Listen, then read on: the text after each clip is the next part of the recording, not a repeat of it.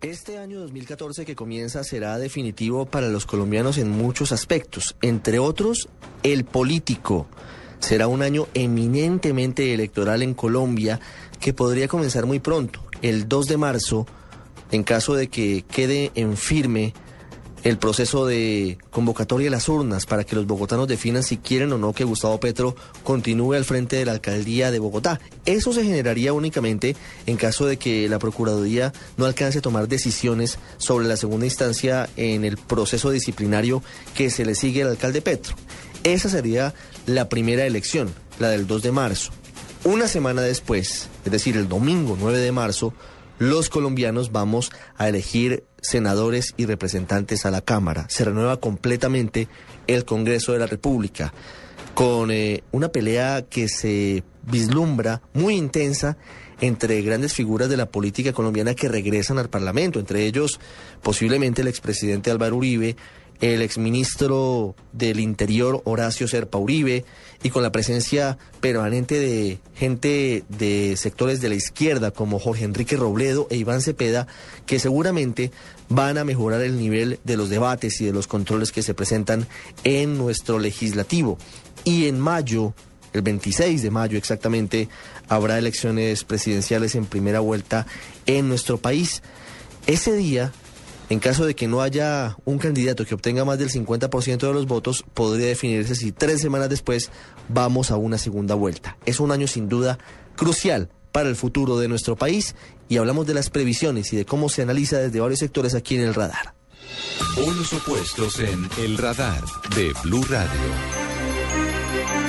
Juan Mesa es uno de los directivos de la Fundación Buen Gobierno, el centro de pensamiento creado hace varios años por el presidente Juan Manuel Santos para hacer análisis y estudios desde la tercera vía y lo que consideraba él eran sus eh, principales puntos políticos. Juan Mesa actualmente es uno de los directivos de la parte ideológica de la campaña de reelección del presidente Santos. Él anunció hace algunos meses que efectivamente buscará la reelección. Juan Mesa nos habla sobre lo que ellos consideran el eje de estas elecciones, que es el proceso de paz y la búsqueda de la reconciliación entre los colombianos. Bueno, pues yo creo que lo que va a suceder en mayo es que la gente va a tener la oportunidad de refrendar en las urnas el mandato que hace cuatro años le otorgaron al presidente Juan Manuel Santos. Las últimas y más recientes encuestas demuestran que existen serias posibilidades que el presidente pueda ganar la reelección en una primera vuelta, la cual sería bien importante. Y yo creo que aquí lo que se va a presentar es un debate esperamos que solamente el tema ideológico, donde va a haber un candidato, el doctor Santos, que va a defender lo que han sido sus políticas de gobierno en materia económica, en materia de empleo, en materia de seguridad, en materia de lucha contra la pobreza y obviamente en política de paz. Para nadie es un secreto que el presidente es quien ha liderado todo este proceso de paz que se viene desde hace un año adelantando en La Habana que va por un buen camino, no en el tiempo que se esperaba, pero sí va por un buen camino. Y yo creo que el inmenso de los colombianos acompaña en ese proceso, acompaña el interés de doctor Manuel Santos de alcanzar la paz y la manera que el proceso se ha llevado a cabo. Y de otro lado, pues digamos, hay otras candidaturas que vamos a ver qué pasa. Está la doctora Oscar Iván Zuluaga, que ver qué pasa con el Partido Verde, eh, la candidatura del Pueblo Democrático, pues cada una donde representa de diferentes eh, opciones, es una de izquierda pura, que es la de la López, y una de, digamos, que es la de la extrema derecha del doctor Oscar Iván Zuluaga, y hay que mirar qué pasa con la candidatura del Partido Verde, que es finaliza al interior del partido. Es que lo que pasa es que el presidente ha sido claro en que quiere seguir con el proceso y para nadie es un secreto que al votar por el presidente Santos está votando por la continuidad del proceso de paz. Lo que pasa es que hay otros candidatos como escribieron lo ha sido claro en que él quiere terminar el proceso de paz si él llega a la presidencia de la República. Luego la gente tendrá que tener en cuenta al momento de votar cuáles son ideas y manifestaciones de cada candidato ha hecho eh, con eh, el proceso de paz.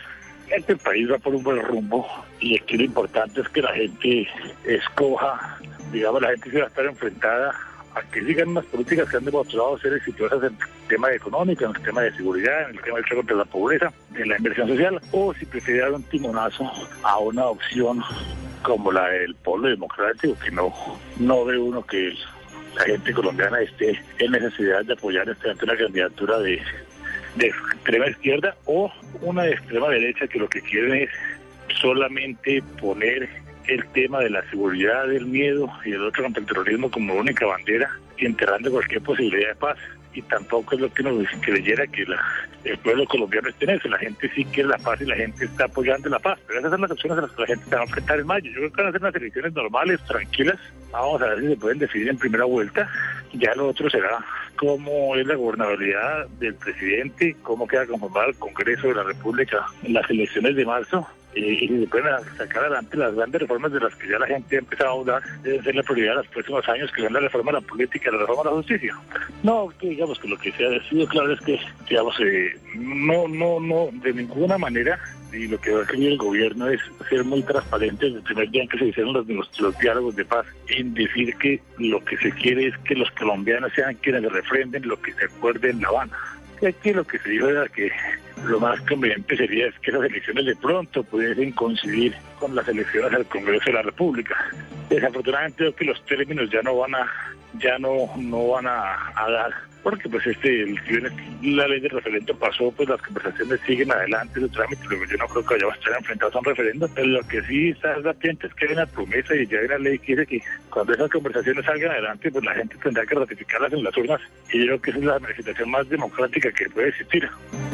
Rafael Guarín es uno de los integrantes del Centro Democrático, es eh, columnista y panelista permanente de Blue Radio y aquí nos cuenta sobre cuál es la posición que él ve frente a las elecciones de este año, cuál es la importancia, qué se está jugando el país en las elecciones parlamentarias y en las elecciones presidenciales que tendremos en los próximos meses. 2014 es año electoral. Los colombianos acudirán a las urnas en un contexto muy diferente al de los años anteriores. Deberemos elegir los nuevos y viejos integrantes del Senado y la Cámara de Representantes, también al presidente de la República. Es una elección diferente. Estará atravesada por la polémica sobre la destitución del alcalde de Bogotá, Gustavo Petro. El alcalde Petro hábilmente les ha hecho saber a los partidos de la Unidad Nacional y al propio presidente Santos que su apoyo a la reelección depende de cómo se porten frente a la decisión del procurador y ante la revocatoria, si ésta llegara a darse, como votación el 2 de marzo, una semana antes de la elección parlamentaria.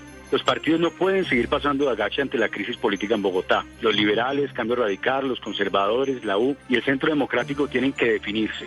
¿Están con Petro o representan su oposición? En el nivel nacional las cosas no están tan claras.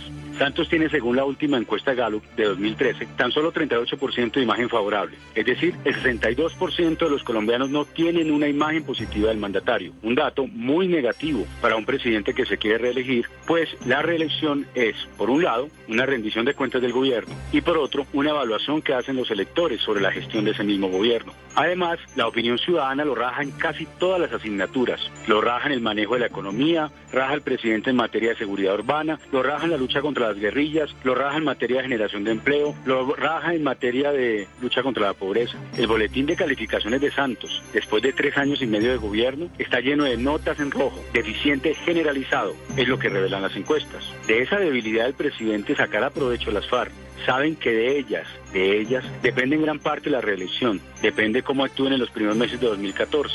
Si Timochenko decide que se escale la violencia y la agitación social, la reelección será absolutamente inviable. Mientras que si los señores de las FARC se prestan para firmar acuerdos, así sean temporales y destinados exclusivamente a la propaganda, le darán un espaldarazo definitivo a Santos. Pero eso tiene su precio. No será gratuito para el presidente y en últimas muy, pero muy, muy costoso para el país. Pero Juan Manuel Santos tiene una ventaja. Cabalga sobre la irrelevancia, hasta ahora, repito, hasta ahora, de la oposición.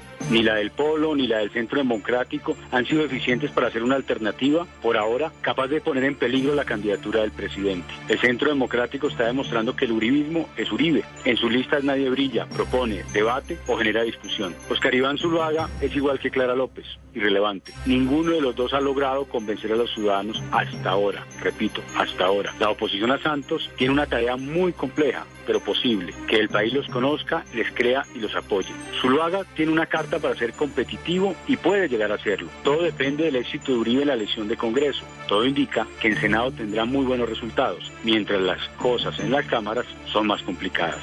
Finalmente, el desencanto con Santos, el poco atractivo de sus competidores, y en general el viejo repudio a la política y a los partidos parece reflejarse en las encuestas. Un porcentaje importante de los colombianos votaría en blanco.